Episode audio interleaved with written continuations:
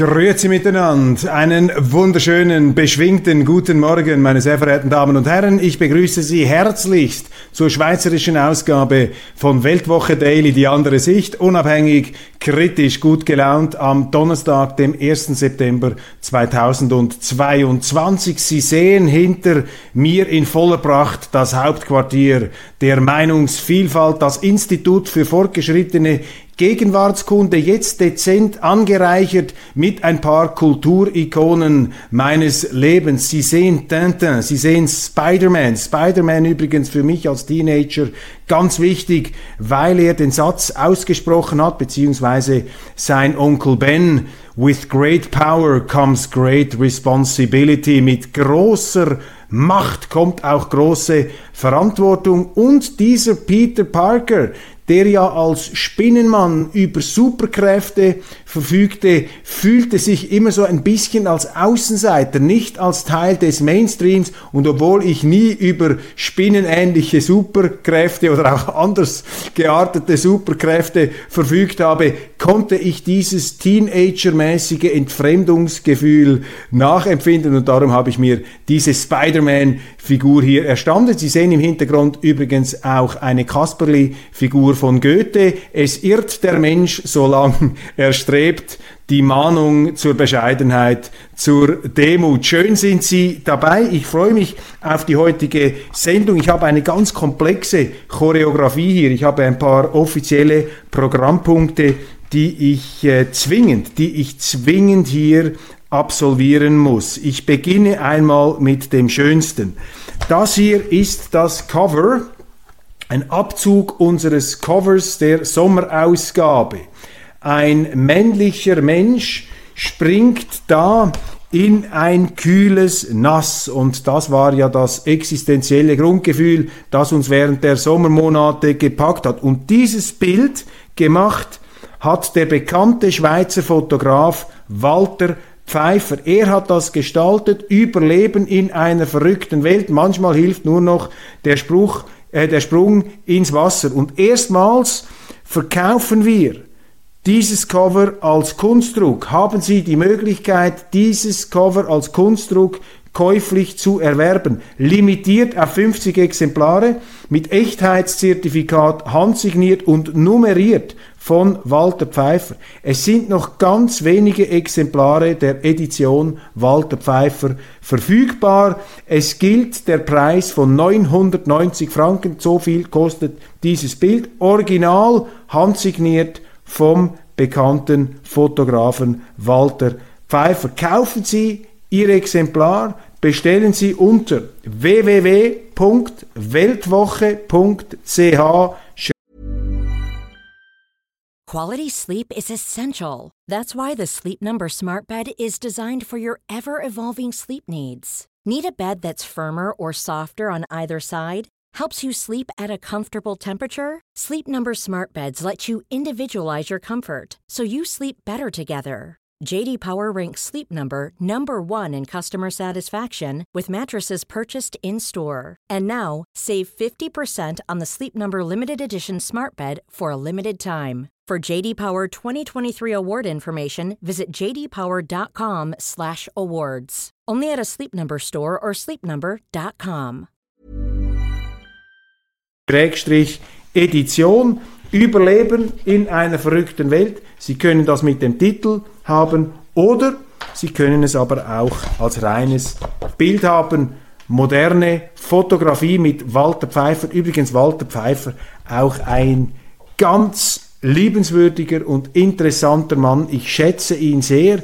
Er hat ja die moderne Fotografie aus der Schweiz heraus wesentlich mitgeprägt. Und wenn wir schon bei den Hausmitteilungen sind und die äh, Redezeit ist noch nicht aufgebraucht, auf keinen Fall verpassen heute die neue Weltwoche. Schweiz ohne Neutralität, die, das amputierte Schweizer Kreuz. Hubert Moser befasst sich mit dem Neutralitätsbruch von Bern. Die Politik sagt, das sei unausweichlich alternativlos gewesen. Karriere einer faulen Ausrede hinter die Kulissen geleuchtet. Ist ein wichtiges Thema. Ich habe ja gestern auch einen Exkurs gemacht über die Neutralität, über die verschiedenen Begriffsdefinitionen und die enorme Wichtigkeit, die die Schweiz als Neutralitätspionier in der Entwicklung dieses am Schluss dann völkerrechtlichen Instruments, eines Überlebensinstruments, einer Überlebensmaxime gespielt hat. Danke, lieber Winnetou. Karl Mays, Held der Freiheit, hat uns die weite Welt gezeigt. In meiner deutschen Ausgabe werde ich natürlich Winnetou, diesen Sehnsuchtsmann, noch etwas vertiefen. Vielleicht komme ich auch in dieser Sendung noch dazu. Winnetou, ich meine, das ist doch die definitive Würdigung des Karl May einer indianischen Persönlichkeit. Und die Indianer, eine Steinzeitzivilisation, garstig, abschreckend, überhaupt nicht dem idealisierenden Bild entsprechend, das die Medien, das die Filme, auch der Karl May von ihnen gezeigt hat. Das ist doch eine Würdigung. Und wenn man das jetzt verbietet, ist das das ist einfach nur noch der Füdli-Blutte Wahnsinn, entschuldigen Sie, meine Damen und Herren. Hart wie Bergkristall, wertvoll wie Gold, Gottlob haben wir den Schweizer Franken, Ernst Baltensberger, der Doyen der schweizerischen Geldpolitik, der Doktorvater des jetzigen Nationalbankdirektors äh, Thomas Präsident, Entschuldigung, Thomas Jordan, er würdigt den Schweizer Franken und ich bin mit ihm einer Meinung. Zum äh, Glück haben wir diesen Schweizer Franken. Václav Klaus, der frühere tschechische Präsident analysiert die Europarede von Scholz und ich beschäftige mich unter anderem, nein vor allem, mit dem Thema des Konservativismus. Ich ganz unvertraut für regelmäßige Zuschauer dieser Sendung. Ich plädiere für den Konservativismus und ich oute mich hier als konservativ. Aber nicht nur das, oh Schreck, oh Graus, ich sage auch, ich stehe rechts. Natürlich stehe ich rechts. Wenn man links steht, steht man im Zweifel auf der Seite des Staates. Wenn Sie rechts sind, stehen Sie auf der Seite der Freiheit. Im Zweifelsfall. Nicht Anarchie ohne Staat. Aber weniger Staat, mehr Schweiz. Das ist mein Credo und ich bilde mir ein, dass das nicht völlig losgelöst ist von der historischen Erfahrung unseres Landes. Gestern große Medienkonferenz der Bundesräte. Guy Parmelin und die Teflonartige Simonetta Sommaruga traten vor die Medien um die Maßnahmen zur Bekämpfung, Eindämmung, Entschärfung der Strommangellage bekannt zu geben. Sparappelle wurden dort ähm, benannt. Klar, die Politik muss sich damit auseinandersetzen. Die Lage ist ernst. Ich habe mit unserem Wirtschaftsmann Beat Gigi gesprochen. Er hat mich beruhigt. Er hat gesagt, ähm, es ist interessant. Er habe mit Unternehmen gesprochen. Erstens, die ihm erzählen, dass in der Ukraine äh, die Lage und auch die Wirtschaft gar nicht schlecht laufe, trotz Krieg. Also wir müssen uns vielleicht hier etwas von der Idee verabschieden, dass dort die Welt brennt. Sie brennt an bestimmten Punkten des Landes, aber nicht im Ganzen. Hat natürlich auch Auswirkungen auf unsere Flüchtlingspolitik. Zweitens, Beat Gigi, ein überzeugter Liberaler, ich würde sagen ein liberal-konservativer, sehr, sehr bodenständig.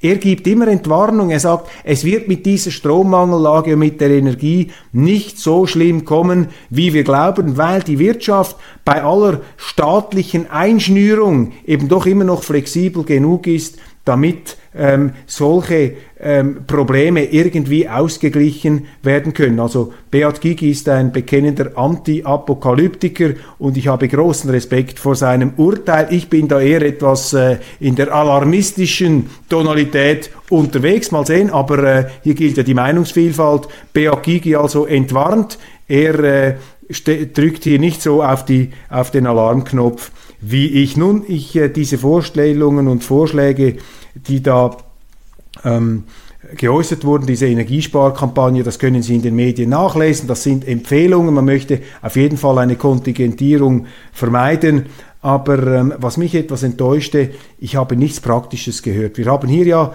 bereits Vorschläge diskutiert, zum Beispiel vom Unternehmer Markus Blocher, der gesagt hat, man müsste die Luftreinhalteverordnung entschärfen, damit Ölaggregate ähm, äh, eingesetzt werden können zur Stromgewinnung. Übrigens der frühere SP-Präsident Peter Bodenmann in der neuesten Weltwoche heute gibt Markus Blocher recht. Es gibt andere Möglichkeiten, auch das Einspracheregime bei bestimmten, äh, zum Beispiel Wasserkraftmöglichkeiten, ähm, das zu entschärfen. Da gibt es verschiedene Möglichkeiten.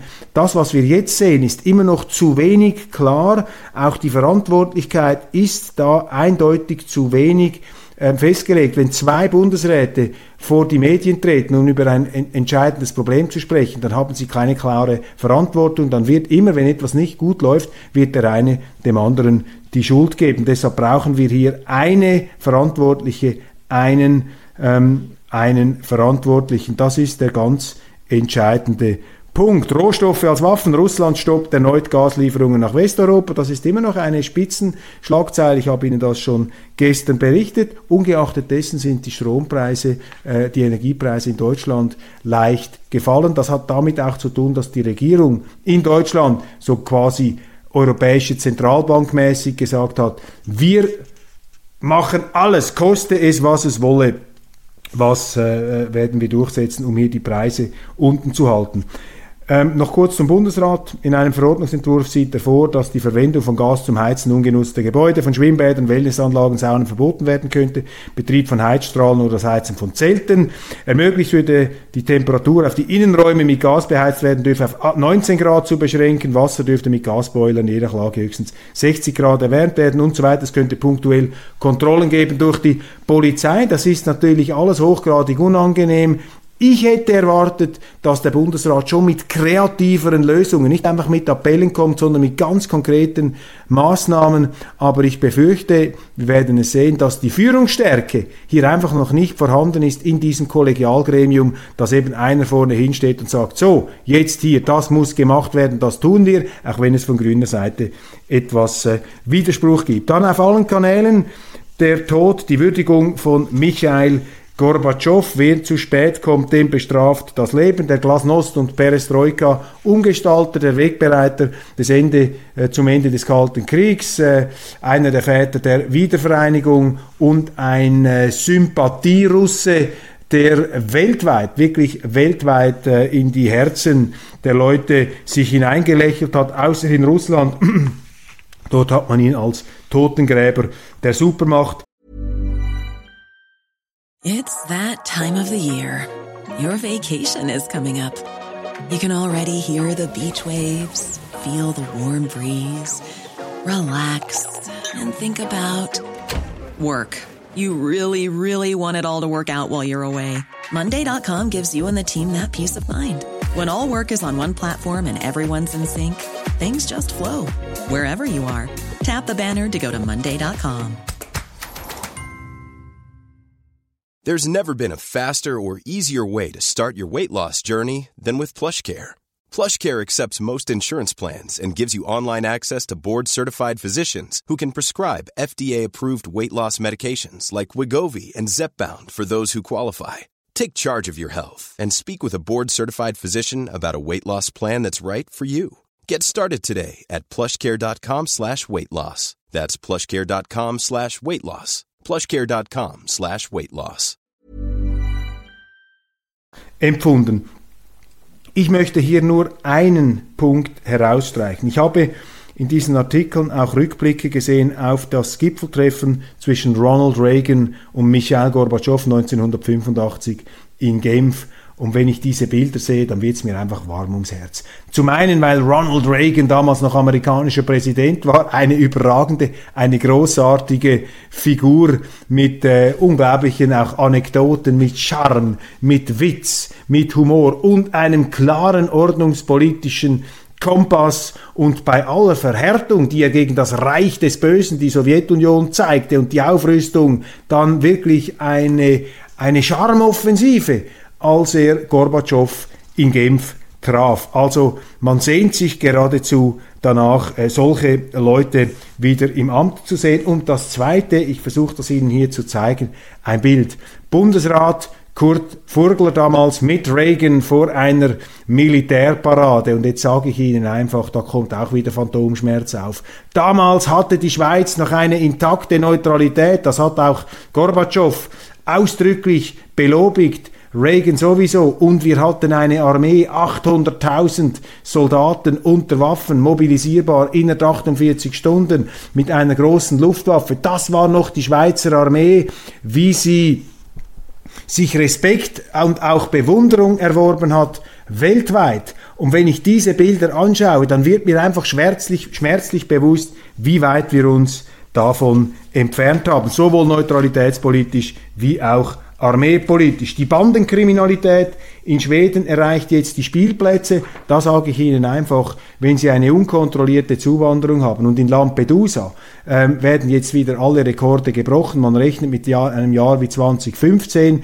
Die Dämme sind unten. Alle reden nur noch von der Ukraine und vom Strom und dieses ganze Völkerwanderungsproblem. Auch eine Konsequenz des Ukraine-Kriegs. Äh, das ähm, läuft jetzt wieder voll und Schweden da sehen Sie, was die Folgen sind einer unkontrollierten Zuwanderung. Ich habe in der deutschen Ausgabe gesagt, nichts entschuldigt die Entscheidung von Putin, hier einen Krieg vom Zaun zu brechen. Ich verurteile das, das ist eine Untat, keine Frage. Gleichzeitig halte ich hier aber mit ebensolcher Schärfe und vielleicht noch kritischer fest, weil ich bin Westler, ich bin Teil unserer Kultur, ich muss Selbstkritik üben.